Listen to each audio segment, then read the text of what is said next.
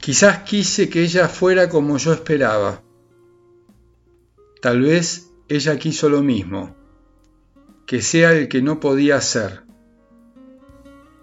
Y el tiempo se dio cuenta antes que los dos lo pudiéramos ver. Y Cronos, aunque generoso, un poco limitado es, nos dijo, poniendo sus brazos sobre nuestros hombros con palabras dulces. Ya es suficiente.